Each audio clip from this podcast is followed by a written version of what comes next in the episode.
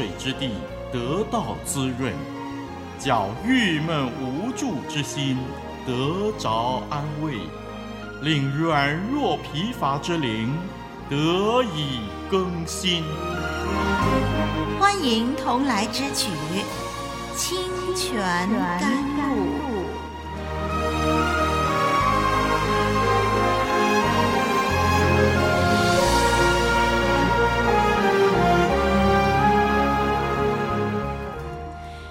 机旁的听众朋友，网络上的弟兄姐妹平安，我是丽文。这时刻，让我们存着感恩的心，打开神的话语，聆听神透过圣经、透过清泉甘露所留给我们的学习吧。这里呢，我们已经进入了创世纪第三十三章，这是一章两兄弟和解的记载。包括了一连串的礼物、肃穆的家庭队伍，组织非常的严密，严密的让人可笑又悲哀。可笑的是，雅各经过了与神的使者摔跤等等的事件，已经一再的得到神清楚的保证，会带领他平安回家了。可是呢，他依然犹如大敌当前。为身后事打点了一切的来面对以扫，这就是可笑了。悲哀的是，他在安排家人的队伍的时候，他显示了他的偏心，让家人心里头留下怨气，使日后他的孩子们无法和平共处。有关于雅各和以扫的事，在这一章创世纪三十三章结束。从雅各逃亡开始，直到他归回家乡，整个事件是一个段落。雅各离家的时候呢，因为欺骗哥哥、欺骗爸爸，闯下滔天大祸。而如今呢，这件事的恩怨必须有个了结，双方必须和解。创世纪第三十三章是雅各流放生涯的结束。他不但回到神所赐给他的迦南地和哥哥和解呢，并且啊，还为他自己建造房屋，为神设立祭坛。好，让我们这时候呢，先把这段经文念一遍吧。时间的关系，我们只能够念第一节到第十七节。请我们打开圣经《创世纪》三十三章第一节到第十七节。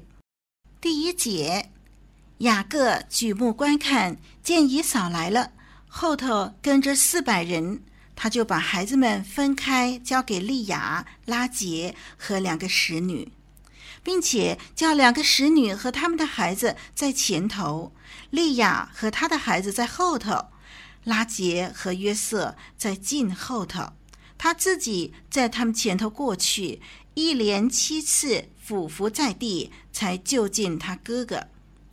以嫂跑来迎接他，将他抱住，又搂着他的颈项与他亲嘴，两个人就哭了。以嫂举目看见妇人孩子，就说：“这些和你同行的是谁呢？”雅各说：“这些孩子是神施恩给你仆人的。”于是两个使女和他们的孩子前来下拜。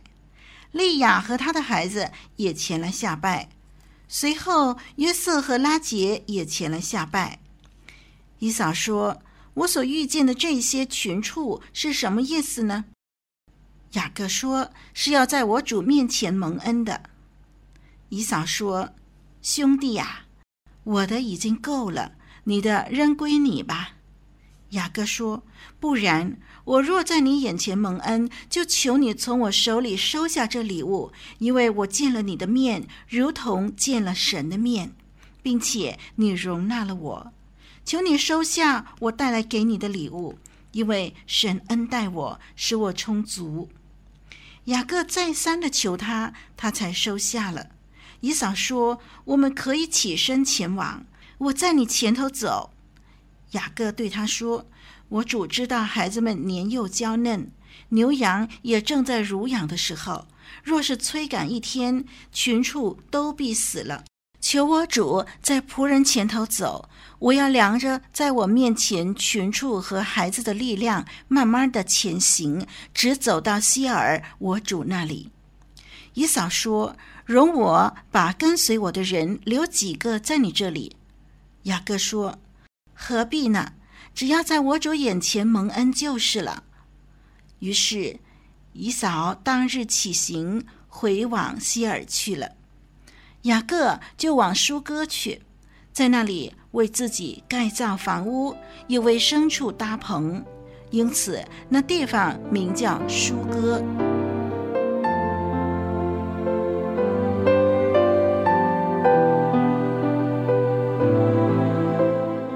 听一段生命之道，说一句肺腑之言。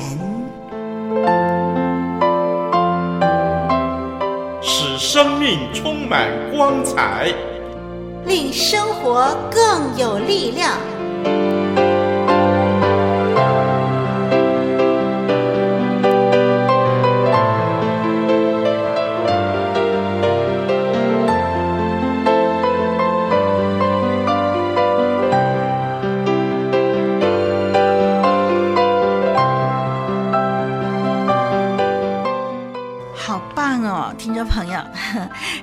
有期待、渴望能够与哥哥和解，如今呢，这一刻终于来到了。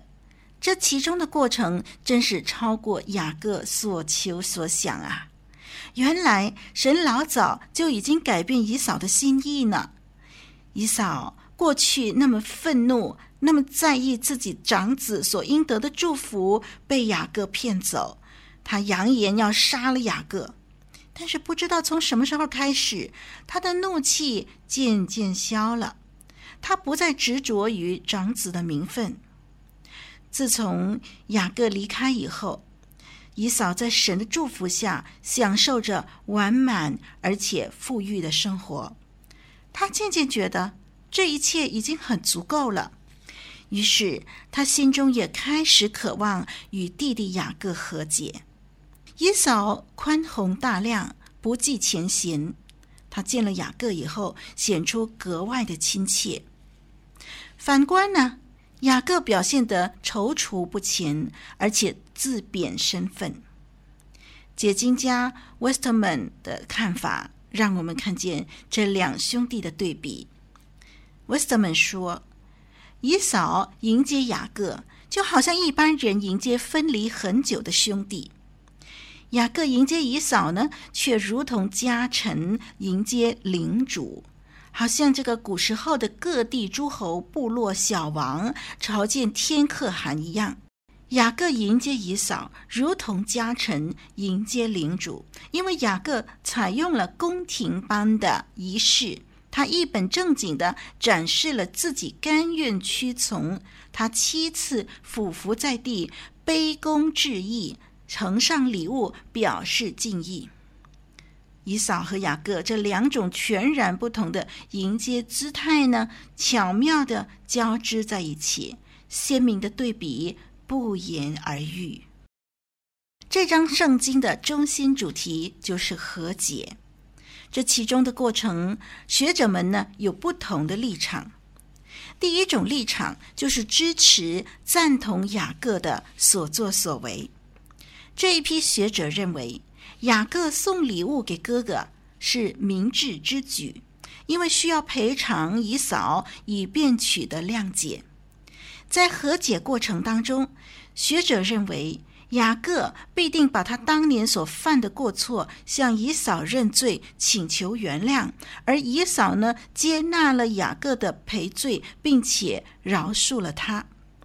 学者认为，虽然圣经当中没有明文记载雅各向以扫认罪，并且得到以扫赦免这一段，但是呢，他们认为说这是必然的过程。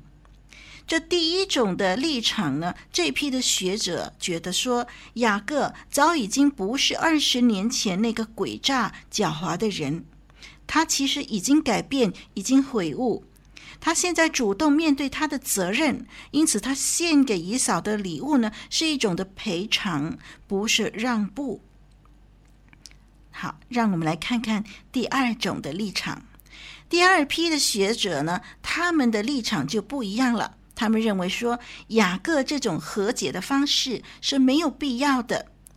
他既然已经认识到神会救他脱离危险，但是却依然使用了一个非常不妥当的方式来和以嫂和解，这个方式会引起家庭纠纷。他把家人分队前行，又献礼物，又俯伏在地。这第二批的学者认为，既然雅各求神救他脱离以嫂，这个祷告神已经应允了，那么就不必如此大费周章，因为神会负责引导整件事，以扫必定愿意与他和解的。能和解不是靠这些讨好的举动，而是神的作为，让以扫消气，是神在以扫心中做的一种的感动，而不是那些礼物。听众朋友，你认为哪一种立场才是正确呢？如果我们研究上下文，我们就可以发现，支持第二种立场的经文比较明显。首先，雅各在面对以扫之前，对家人所做的安排显出了他的偏心。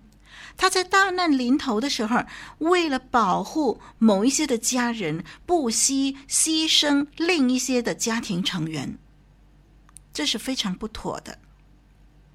第二，雅各迎向以扫的时候，他俯伏在地，并且使用仆人对主人的语言，显示他有意放弃自己所承受的祝福，或者说他有意贬低。他被神拣选作为他兄弟的主人的这个身份地位，这是违背神的心意的。这样的擅作主张的行为是得罪神的。如果说这个见面的方式只是一种礼仪，那么以扫理当也用这个礼仪作为回应。可是我们看见以扫没有这么做，他只是拥抱弟弟。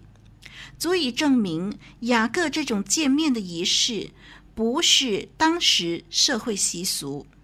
那么雅各采取这样的方式，他的存心就不点自明了。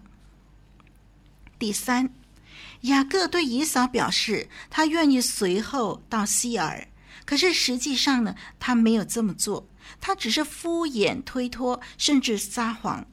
显示他依旧是习惯于使用一些小聪明、小动作，他没有办法坦荡荡、光明磊落的处理问题。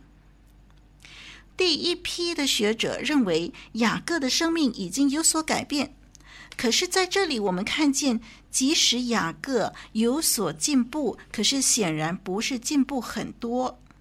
他对神也许有一点点信心，但是他也竭尽所能靠自己挣扎。他的行动显示了他充满了犯罪所带来的恐惧。创世纪第三十三章除了有和解的主题以外，也包括了其他几个重点值得注意。雅各抵达目的地，设立祭坛，这些都是事件的高峰。那么，其中两个纪念性的名字呢，更是强化了这个发展。这两个名字就是舒哥和伊利伊罗伊以色列。舒哥是纪念他为牲畜搭棚，表明漂流寄居在地的生涯结束了。